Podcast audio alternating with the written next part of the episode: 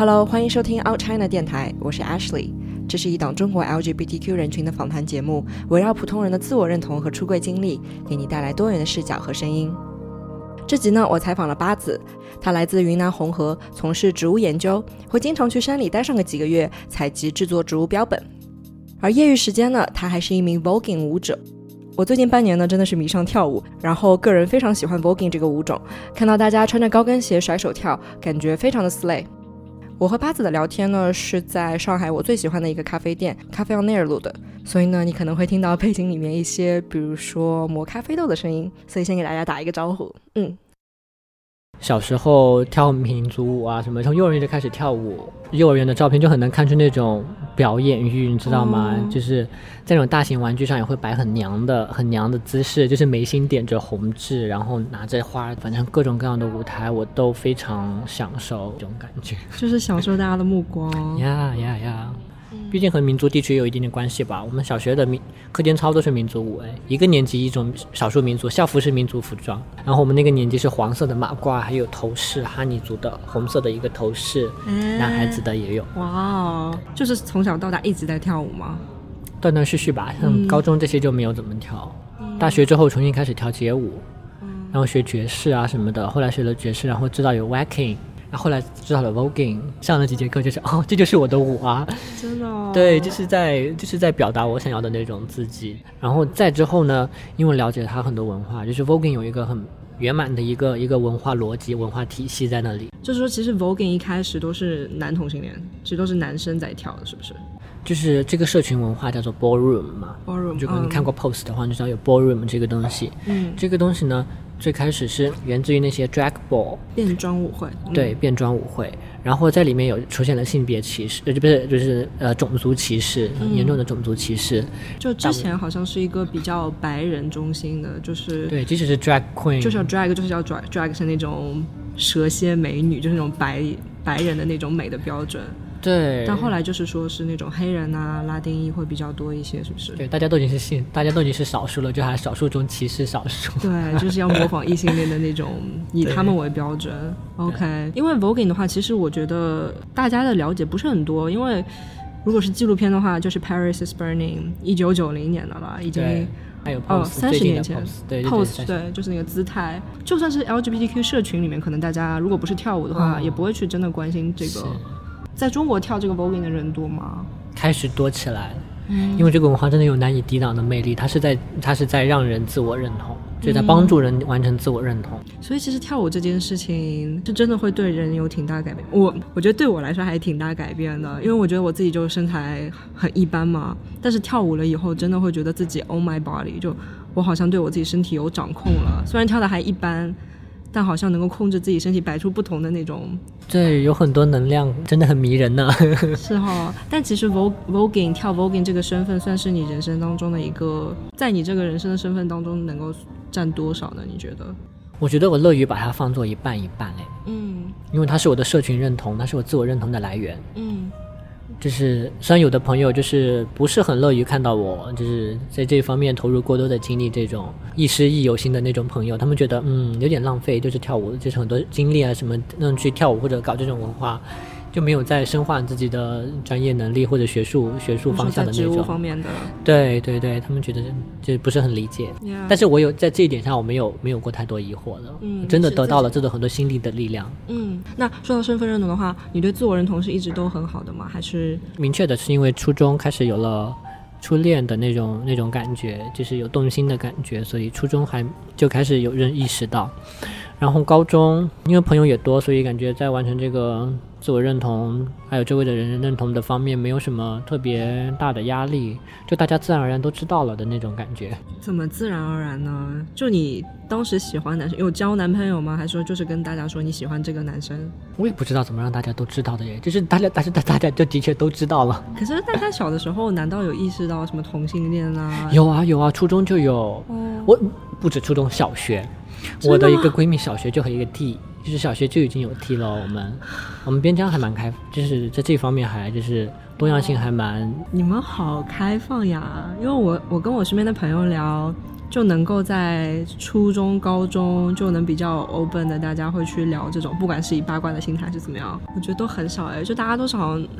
还不太懂那个阶段，我我我猜测哈，我也不知道的确是不是这样，可能因为在民民少数民族地区，因为少数民族太多了，嗯，不同不同文化背景的人很多，嗯，大家都是自然而然生活在一起的，可能会有这样的原因，所以大家就是比较能够容纳。不一样，多元性，这就是对多元这个本身的概念就比较能够接受一点。这是我的揣测。你们那边是有多多少什么少数民族的？彝族、回族、苗族，但是彝族就有三个支系哦。我们那个城市周边就有三个支系，不一样的吗？对，民族服装完全不一样，然后甚至语言都会有有差别。嗯，那你这件事情有跟家里人讨论过吗？就你跟爸妈出柜了吗？出柜吗？对啊，我出柜就是个就是一个行为艺术啊。怎么说？啊，就是跟我爹，跟我妈就还好，因为我跟我妈比，我妈比较共情能力很强。嗯。我跟她聊，有一天聊着聊着就就自然而然就讲了。是什么时候？高二，高二吧。哦，那还挺早的耶。对，那个时候最跳，不是很想读书，书都不想读了。那个时候上课也在看课课外书，不过看课外书有帮助我，就是完成自我认同诶。比如说莫里斯的《裸猿三部曲》，把人当做一种动物来讨论我们的社会行为啊，我们的各种个体行为啊，性行为啊。当然后来现在后来在看那个书的时候，有很多呃不准确的地方，但是是很有意义的。把我们当做动物来的话，很多东西可以通过本能的那种需需求去去解释，有在帮助完成自我认同。它是怎么描述的呢？就是在动物之间也会有同性的性行为。对，就比如说我最记得一个就是，请接受你的动物性本能，并予以接受。我请正视，好像是正视你的动物性本能，并予以接受吧。嗯，就不管是你的原始的性冲动啊，或者说原始的一些欲望，对对对对对，有点科学主义方面帮我，理性的方向帮我完成一点自我认同。然后另外一方面呢，李银河我也看了，同性恋亚文化讲了，其实里面分析了很多，呃，同性恋案例嘛。嗯。然后方刚男公关，嗯，他那本书是通过研究一些男性性工作者的那个。来讨论男性气质，嗯，就男性气质并不一定是阳刚或者是攻击性的那种，来讨论这个男性气质，然后还有一些，嗯，感觉跟性别没什么关系，但是很很很人文主义的龙应台啊、齐邦媛啊之类的那种。你就是能够很好吸收那些书上的东西吗？你会觉得说，呀，他讲的对，他就在描述我，或者是说他的这些理论我是认可的。可是，其实是后来我再想起来的时候，的确在帮我完成自我认同，但当时是无意识的。嗯，接着说嘛，为什么说行为艺术呢？因为我在 QQ 空间那个时候，社交网络是 QQ 空间嘛，我写了一篇长文，然后号召大家给我爹写信，告诉我爹我是一个怎么样的人。然后呢，我就把那百把封信贴在了我家家门口，我家大门上，贴满哦，真的是，这真的是一个行为艺术啊！我的妈呀，你有看过那些信的内容吗？对，我有看。还蛮感动的。大家会是描述，比如说印象深刻的有一些什么样的评论吗？还是有的人其实在会错意，哎，就是有的人的确在帮我出柜，有的人只是在就正经是在帮帮帮，就给我爹介绍我自己，就是各种各样的内容。嗯，哎，这样想起想起来的话，感觉那个已经是一种社群支持了。哦，exactly 是。对对，就是我通过这些信，我的确是知道我是被支持的。嗯，所以做自己是没问题的。哇，感觉这样。突然才意识到这一点，嗯，对，是一定程度的社群支持，嗯，这跟 ballroom 有点很像，ballroom 的力量就在于社群支持，也是，对，所以那百把封信贴在你家门口，你爸看到以后什么反应？我不知道，去上学了。然后后来呢，就很就那天就回来，那个信里被拆下来了，然后就，然后就很严肃的，我们一 家三口 坐在一起要要要要谈论个什么。在那个时候我也很冲，然后我爸也在气头上。他不是那种会爆炸打人的那种，他不是那种。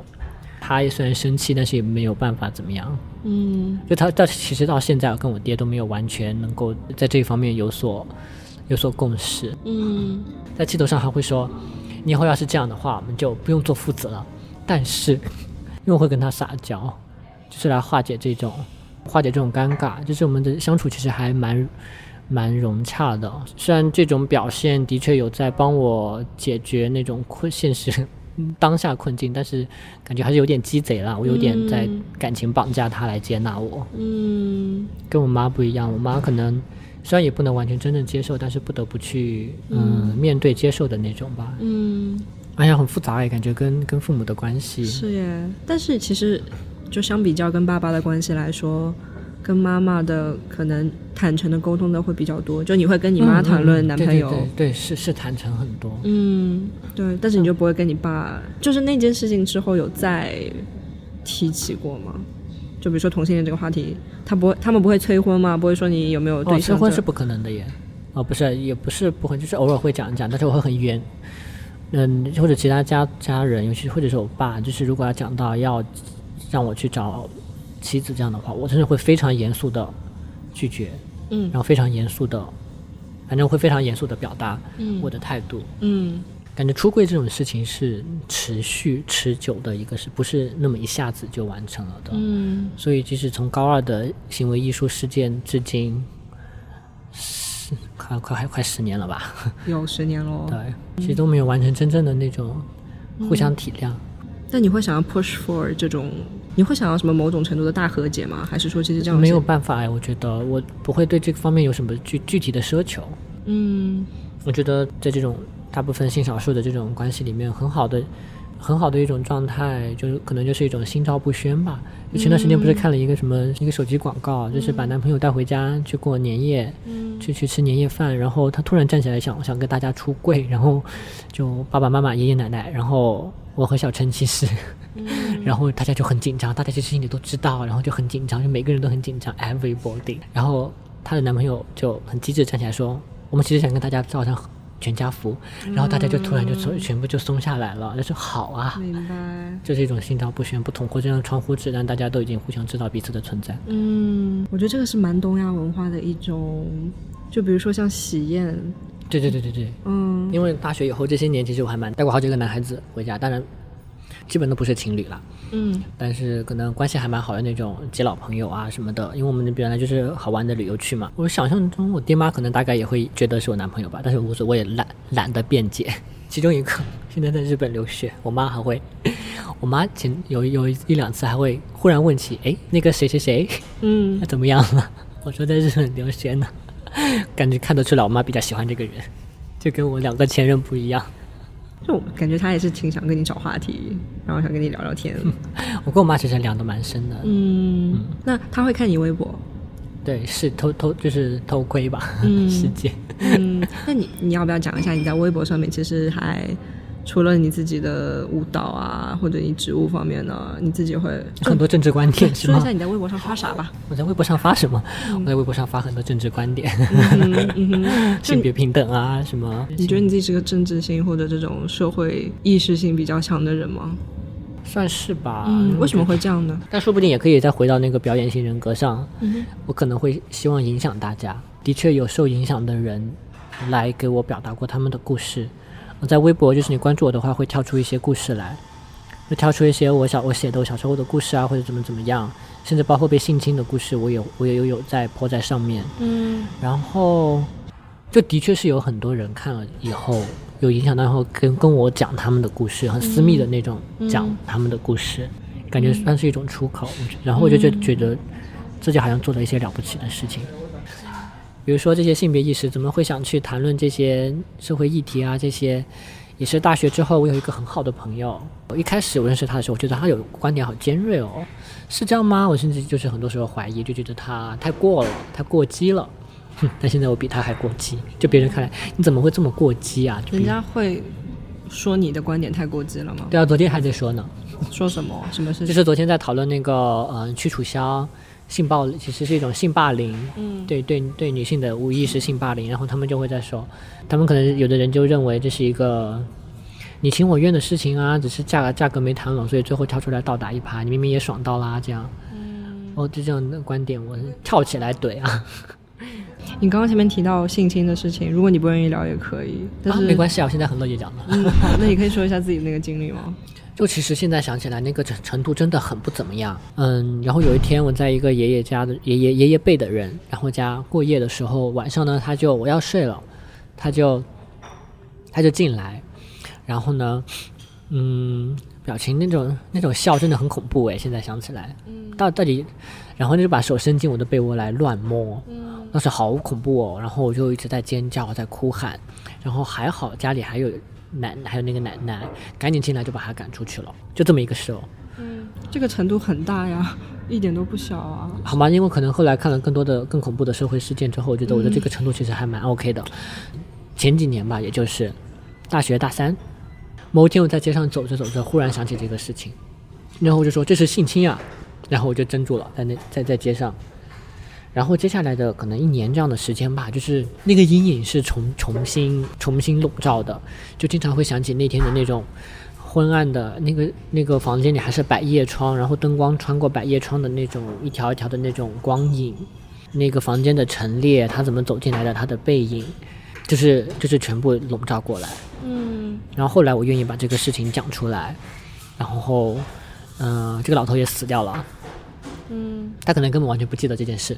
然后再想起来，然后所以小时候，所以在长大的过程中，就是成年比较成熟的男性，有的时候很正常的会搂旁边的人嘛，比如说女孩子会勾肩，男孩子会搂住什么的，他们摸我或者摸我的头或者搂搂我的时候，会非常下意识的躲开，但女性不会，所以我就把这个故事讲出来，然后更多人会讲他们的故事，然后又看了一些就是性别相关的一些大大 V，就是这些年在看他们微博，某种程度给自己赋权吧。反正现在是比较能接纳这个了，然后我让我悲伤的点就在于，在我看来，我的这个是被及时制止的这一段性侵，其实程度比起更多人的来，真的太轻微了，但是都有如此巨大的阴影能笼罩我。嗯，其他人的人生怎么样呢？嗯，世界上有这么多房思琪，是当时看房思琪的那个书，我没敢看哎，我是在飞机上，好像是十个小时的飞机看完，我就下体很痛。对，看这个书需要一定的准备才可以看。对，我觉得没准备好还不想看。对我现在最近看见那些案件的文字描述，我都觉得很恐怖了。啊，这个世界，所以对性别议题真的穿插的生命的始终。嗯，就其实比如说我在做我在做播客的时候，我听一些中文播客嘛，我发现我听的那些主播也都是至少是女性主义者吧，女权主义。就因为很多直男的那些言论就太容易踩我雷了，对对，所以不是我们不是过激，真的是对。有些时候我会讲说，哎，比如说我做 LGBT 的东西是不是讲太多了？但是你放到一个更大的语境和环境里看，发现我们的声音其实很少，对，好像就只有我们内部的。我看到你在转发，你看到我在转发，但好像外面的，好像我们彼此觉得我们发声已经很多了，其实根本不是。对，所以还是要打起钱来。对，所以你觉得到现在同性恋这个身份对你来说意味着什么？